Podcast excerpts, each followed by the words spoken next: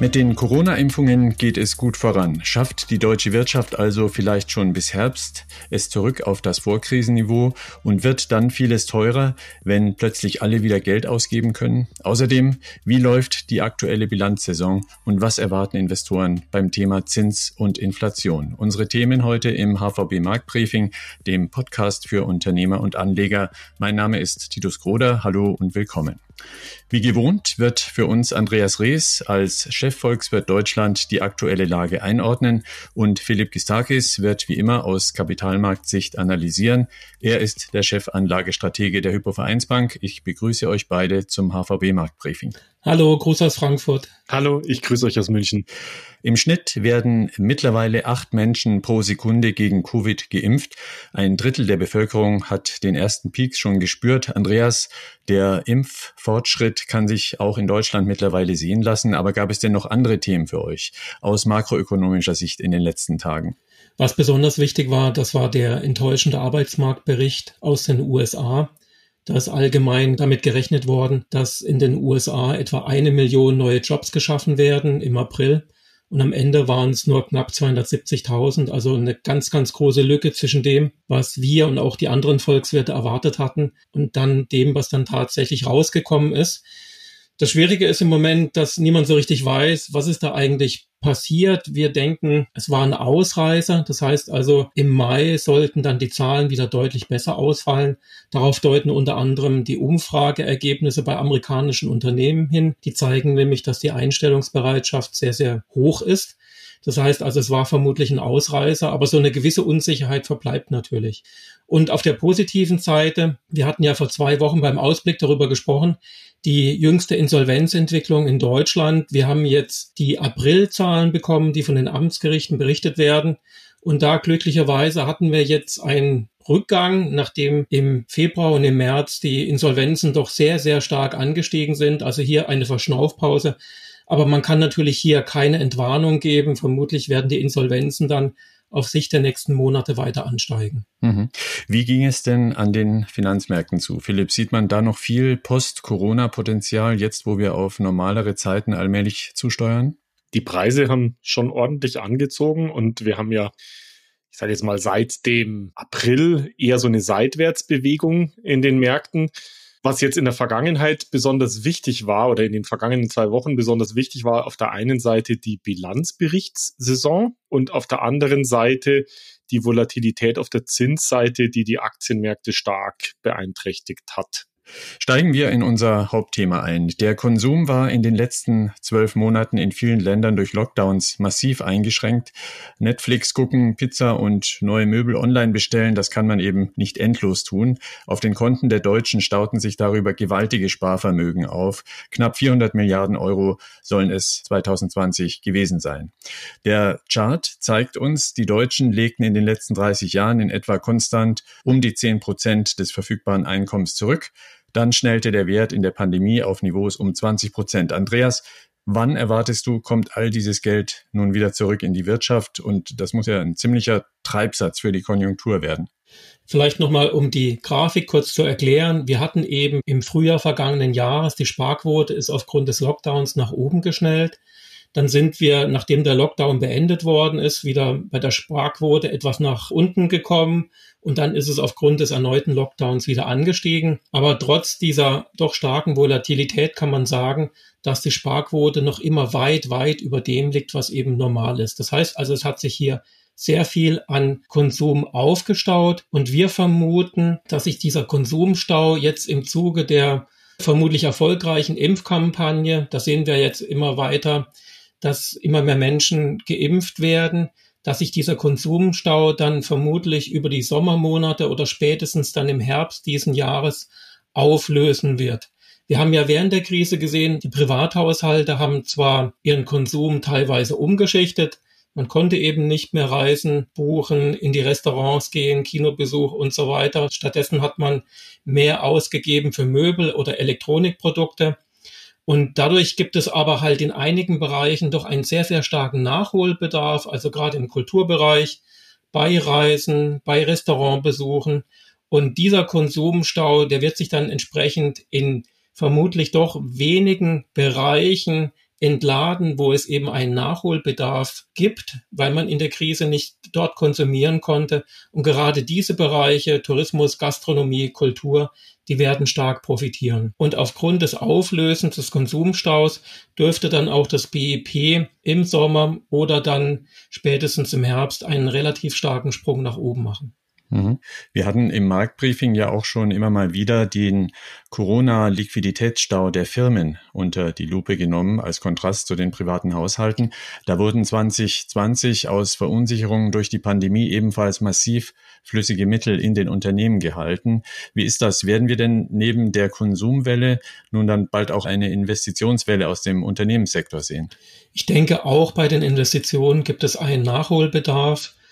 Die Investitionen sind teilweise zurückgehalten worden, da hat sich auch was aufgestaut.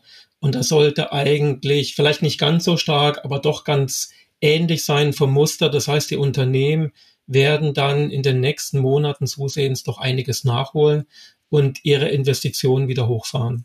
Kräftiger Konsum und starke Investitionsquoten übersetzen sich ja generell in Wachstum und damit gibt es häufig eben auch Engpässe bei den Kapazitäten, was wiederum zu Inflation führen kann. Du hast hier mal die Preisentwicklungen von ein paar klassischen Konsumleistungen zusammengestellt. Restaurants sind dabei, Cafés, Kino und so weiter, aber auch Pauschalreisen. Zunächst mal, welche übergeordnete Botschaft nehmen wir von diesem Chart mit?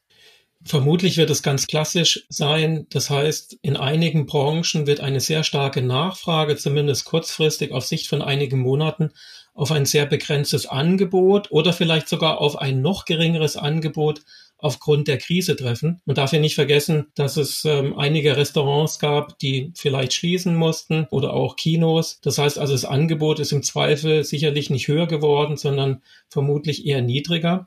Und dieser Nachfrageüberschuss, der wird dann die Preise nach oben treiben. Und was man in der Grafik sieht, das ist zum Beispiel gerade bei den Pauschalreisen, die seit der Krise rückläufig waren. Das heißt also, die Inflationsrate war im negativen Bereich. Das dürfte sich dann in den nächsten Monaten ändern und das dürfte nach oben schießen, weil eben die Leute hier doch einen vermehrten Nachholbedarf haben. Wir haben ja auch so ein bisschen, was man so als anecdotal evidence bezeichnen kann. Wir haben ja um die Osterfeiertage gesehen, diese Diskussion um Mallorca, ob man dahin verreisen darf oder nicht.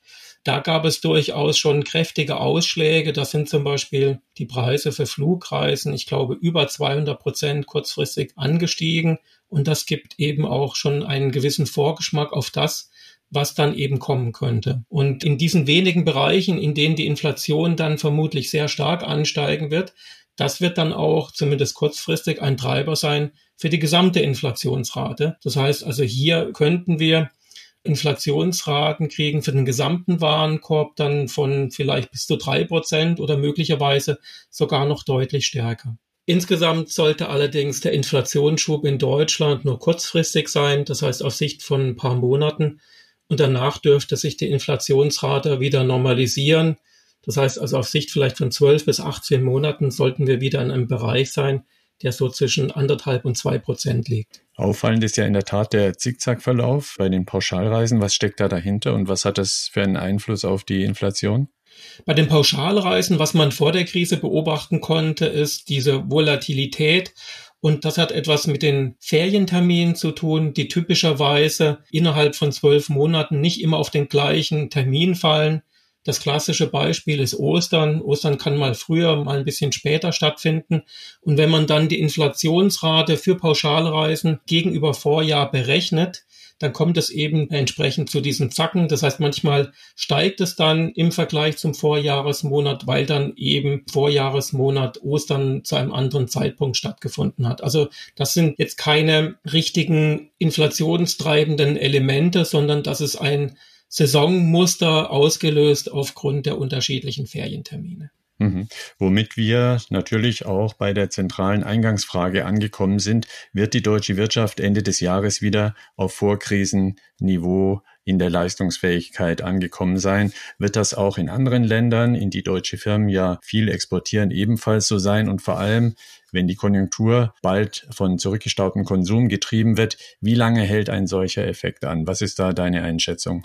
Wir vermuten gerade für Deutschland aufgrund des Entladens dieses Konsumstaus, dass wir dann im Herbst diesen Jahres schon wieder beim BIP auf dem Vorkrisenniveau nach oben schießen werden. Das heißt also insgesamt für die Gesamtwirtschaft werden wir dann vermutlich auf einem ähnlichen Niveau sein, wie wir das zum Jahresende 2019 waren. Also da werden wir jetzt sprunghaft aufholen. Im Moment, das ist die letzte verfügbare Zahl, im ersten Quartal 2021, da lagen wir beim realen BIP noch etwa fünf Prozent unter dem Vorkrisenniveau.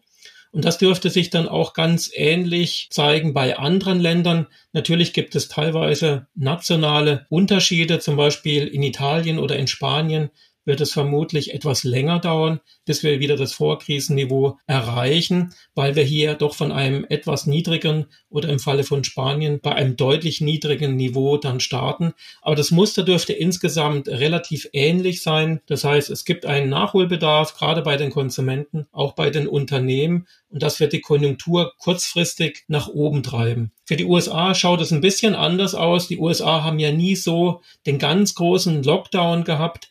Die amerikanische Wirtschaft hat im ersten Quartal 2021 fast schon wieder das Vorkrisenniveau erreicht. Das heißt also, hier hat sich doch ein bisschen weniger an Konsum und an Investitionen aufgestaut. Die positive Entwicklung wird sich fortsetzen, aber es wird vermutlich nicht so ruckartig sein. Danke an Andreas Rees, mit dem wir uns in einem Schwerpunkt-Podcast in zwei Wochen genau ansehen wollen, wie sich denn die goldenen 20er Jahre des 20. Jahrhunderts mit den gerade begonnenen 20s des 21. Jahrhunderts wirtschaftlich vergleichen lassen. Da gibt es ein paar interessante Bezüge und Rückschlüsse auf die derzeitige wirtschaftliche Lage. So viel schon mal als Ankündigung. Sie hören das HVB Marktbriefing mit den Experten Andreas Rees und Philipp Gistakis, die aktuelle Einschätzungen abgeben zu Realwirtschaft und Finanzmärkten. Die Bilanzsaison läuft derzeit noch und sie läuft nicht schlecht. Man muss sich nur die neuen Rekorde am Aktienmarkt der letzten Tage ansehen. Die Investoren mögen, was sie da sehen. Sie bilden sich aber auch Erwartungen über die sich allmählich wieder zurückmeldende Inflation und vor allem das weitere Zinsniveau. Was es da Neues gibt, wollen wir nun mit Philipp Gistakis besprechen. Philipp, zunächst zu den Unternehmensgewinnen. Die Bilanzsaison ist ja noch nicht zu Ende, aber ein erstes Fazit lässt sich ziehen. Was sind aus deiner Sicht die Highlights? Ja, die läuft noch, aber zu einem großen Teil haben wir die Daten eigentlich schon. Auf den Tabellen, die wir hier darstellen, sind auf der linken Seite die europäischen Aktien dargestellt, das ist der Stocks Europe 600 und auf der rechten Seite die amerikanischen mit dem S&P 500 und jeweils in der zweiten Spalte sieht man, wie viele Unternehmen von den erwarteten Bilanzberichten schon berichtet haben. Man sieht also, das ist ein Schnappschuss aber schon einer, der relativ weit fortgeschritten ist.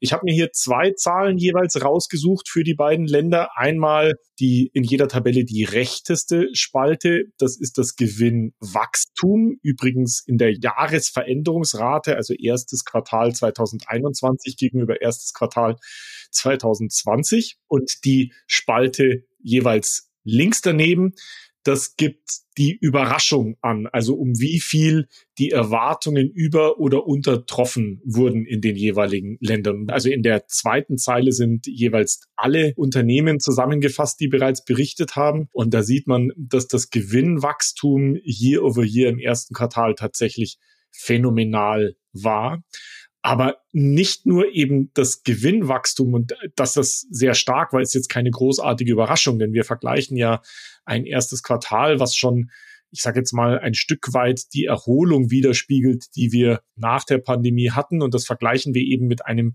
ersten Quartal 2020, was schon ziemlich deutlich von den Lockdown-Maßnahmen der Pandemie negativ beeinträchtigt war.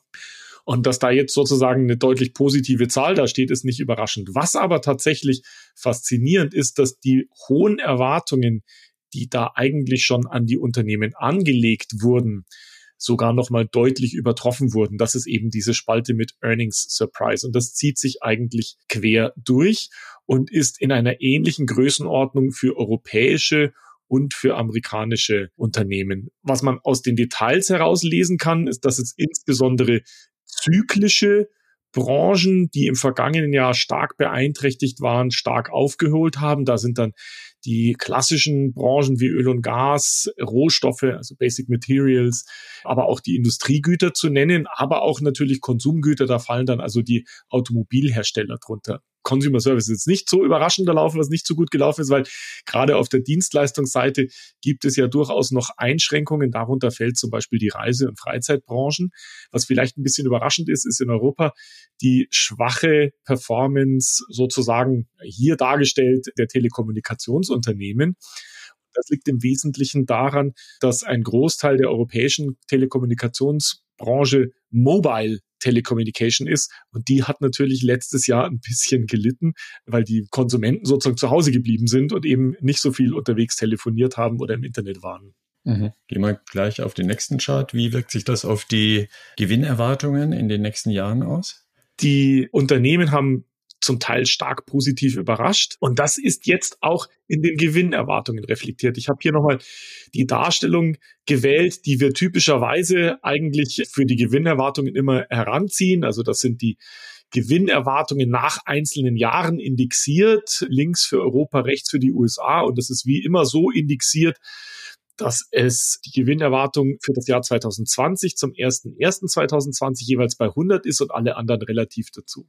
In der Vergangenheit haben wir uns immer die Abstände der Linien angeguckt. Worauf wir jetzt Wert legen wollen, ist sozusagen, wie sich die seit Beginn dieses Jahres entwickelt haben. Das nennt man dann die Erwartungsrevisionen, die Gewinnrevisionen bei den Erwartungen. Und hier sieht man, dass die Gewinnerwartung seit Beginn des Jahres deutlich angestiegen sind, sowohl in Europa als auch in den USA. Um 12 Prozent die Gewinnerwartungen angestiegen seit Beginn dieses Jahres für das Geschäftsjahr 2021 und für die fortfolgenden jeweils um 5 oder 6 Prozent in Europa.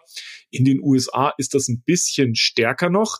Da ist für das aktuelle Jahr 13 Prozent Steigerung bereits drinnen in den Erwartungen und die Folgejahren, da ist nochmal eine deutlich stärkere Steigerung von neun Prozent jeweils dabei. Also das heißt, die Entwicklung ist deutlich besser, deutlich positiver oder wird deutlich positiver aktuell eingeschätzt, als die Einschätzung eben zu Beginn dieses Jahres war. Mhm. Jenseits der Ertragserwartungen müssen sich Anleger ja auch eine Erwartung darüber bilden, wann und wie stark die Inflation zurückkommt, denn damit hängt die allgemeine Zinsentwicklung zusammen und letztlich auch die Renditeerwartung für das eigene Portfolio. Es gibt einschlägige Marktindikatoren, an denen man diese Erwartung ablesen kann. Wir sehen sie hier. Was nehmen wir da als zentrale Botschaft aktuell mit? Die zentrale Botschaft, die die Zinsmärkte aktuell senden, ist, dass zwar einerseits die Inflationserwartung im Vergleich zum Höhepunkt der Pandemie steigt, andererseits aber das nominale Renditeniveau nicht oder nur teilweise mit den steigenden Inflationserwartungen mithält. Und das führt dann eben dazu, dass die sogenannte Realverzinsung, also der nominale Zinssatz, den man da verdienen kann, im Vergleich zur erwarteten Inflation negativ ist. Übrigens, diese Charts, die haben wir schon mal Anfang diesen Jahres gebracht und haben sie auch im Detail schon mal erläutert in einem Podcast im Februar. Deswegen will ich jetzt nicht nochmal sehr detailliert auf die einzelnen Datenreihen eingehen. Was wir da hier dargestellt haben, ganz kurz im Überblick, ist auf der einen Seite eine zehnjährige Swap-Rate für Europa und die USA als Zinssatz und die zehnjährige Inflationserwartung. Also das heißt, die Zeiträume, die da sowohl in der Inflationserwartung als auch im Zinssatz abgedeckt werden, die sind konkurrent jeweils zehn Jahre. Die Differenz daraus, das ist eben die Realrendite. Und was man sieht, ist die Realrendite, die ist negativ, sowohl für Europa als auch für die USA und das obwohl eben die Zinsen ein bisschen gestiegen sind. Das ist die mittlere Linie am aktuellen Rand jeweils.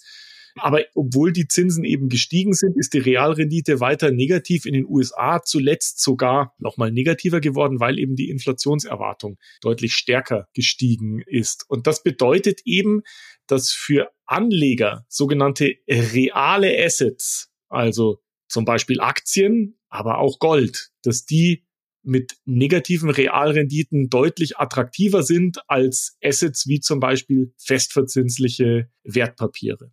Noch interessanter wird es ja, wenn wir uns ansehen, wie nachhaltig die Inflationserwartungen eigentlich sind, also auf welchen Zeithorizont sie sich beziehen. Denn da gibt es ja, wie wir hier sehen, auf kurze und mittlere Frist durchaus Unterschiede zwischen Europa und den USA. Wie ist das genau zu erklären? Da reflektiert sich jetzt eigentlich sehr schön das, was der Andreas über die Inflation gesagt hat. Nämlich, dass es die Inflation oder die Erwartung sozusagen auf unterschiedlichen Zeithorizont, auf unterschiedlichen Zeitscheiben unterschiedlich stark angestiegen ist. Ich habe mal Folgendes gemacht. Ich habe die zehnjährige Inflationserwartung, die im vorigen Chart dargestellt wurde, zerlegt in die einzelnen Zeitscheiben. Also die Inflation von jetzt bis in einem Jahr, dann von in einem Jahr bis in zwei Jahren und dann von in zwei Jahren bis in drei Jahren.